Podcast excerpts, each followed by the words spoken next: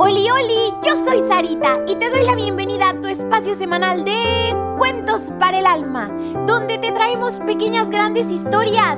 ¿Listísimos para el cuento de hoy? Vengan, acompáñenme. Octavo mandamiento. No mentirás. La viña de Nabot.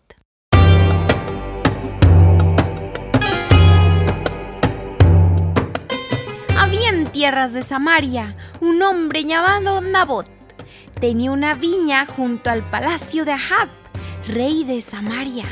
El rey dijo a Nabot, Cédeme tu viña para hacer un huerto para legumbres, pues está muy cerca de mi casa. Yo te daré otra viña mejor, y si esto no te conviene, te daré en dinero su valor. Pero Nabot le respondió, Guárdeme Dios de cederte la heredad de mi padre. Volvió el rey a su palacio, triste y encolerizado por la negativa de Nabot. Se acostó en su lecho y no quiso comer, haciendo berrinchito. Jezabel, su mujer, vino a él y le dijo, ¿Por qué estás triste y no quieres comer? El rey contó a su mujer la respuesta de Nabot referente a la compra de la viña. Jezabel le dijo, levántate y come, yo haré que te la den. Escribió ella cartas en nombre del rey y selló con el sello real. Las mandó a los ancianos y magistrados de la ciudad donde vivía Nabot. Las cartas decían, Promulgad un ayuno y traed a Nabot delante del pueblo, y poned ante él a dos malvados que atestiguen contra él, diciendo, Tú has maldecido a Dios y al rey, y a sacarle luego y apedrenle hasta que muera.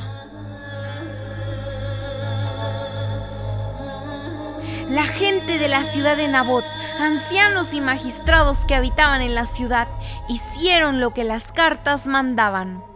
Trajeron a Nabot ante el pueblo y dos hombres malvados, mintiendo gravemente, acusaron a Nabot delante del pueblo diciendo, Este, ha sido este, sí, sí, sí, ha sido Nabot, ha maldecido a Dios, al rey, a todo mundo.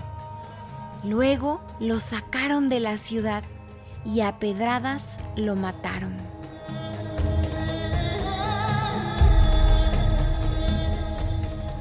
Cuando el rey Ahab se enteró de la muerte de Nabot, se fue a tomar posesión de la viña de Nabot. La calumnia, el crimen y el robo estaba hecho. Entonces Dios habló al profeta Elías y le dijo, Vete al encuentro de Ahab, rey de Israel, y dile, Así habla el Señor, ¿no eres tú un asesino y un ladrón? En el lugar mismo donde han lamido los perros la sangre de Nabot, lamerán tu propia sangre los perros.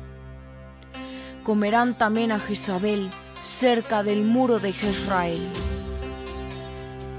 El rey de Israel estaba en guerra contra el rey de Siria. En una de las batallas en que la lucha fue terrible, el rey Ahab cayó gravemente herido y murió.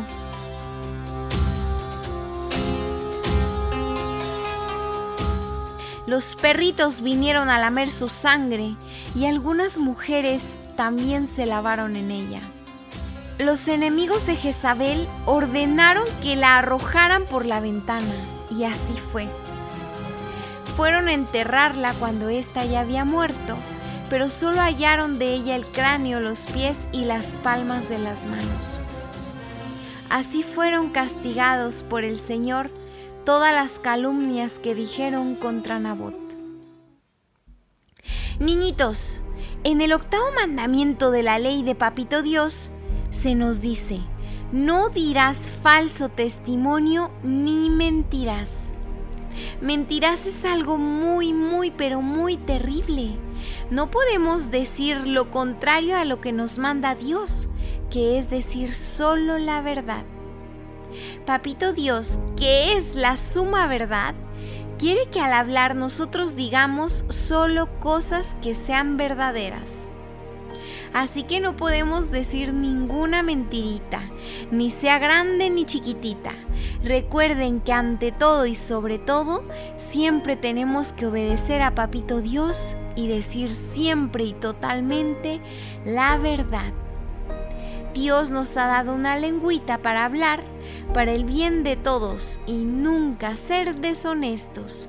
Debemos siempre respetar la honra del prójimo, pues es un tesoro.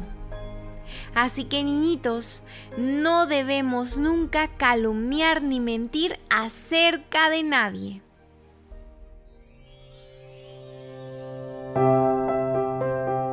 Ahora bien, niñito, ¿qué te hace pensar y hacer esta pequeña gran historia? ¿A poco no nos deja muchísimo para reflexionar? Pero sobre todo lo que nos mueve a actuar. Niñito, acuérdate de decirle a tu papi o a tu mami que le den seguir para que cada semana ya aparezcan los cuentos de manera automática. Y también por favor comparte este programa con todos tus amiguitos, tus vecinos y hasta con tus primos. Te espero la próxima semana con un nuevo cuento. Que Dios te bendiga muchísimo.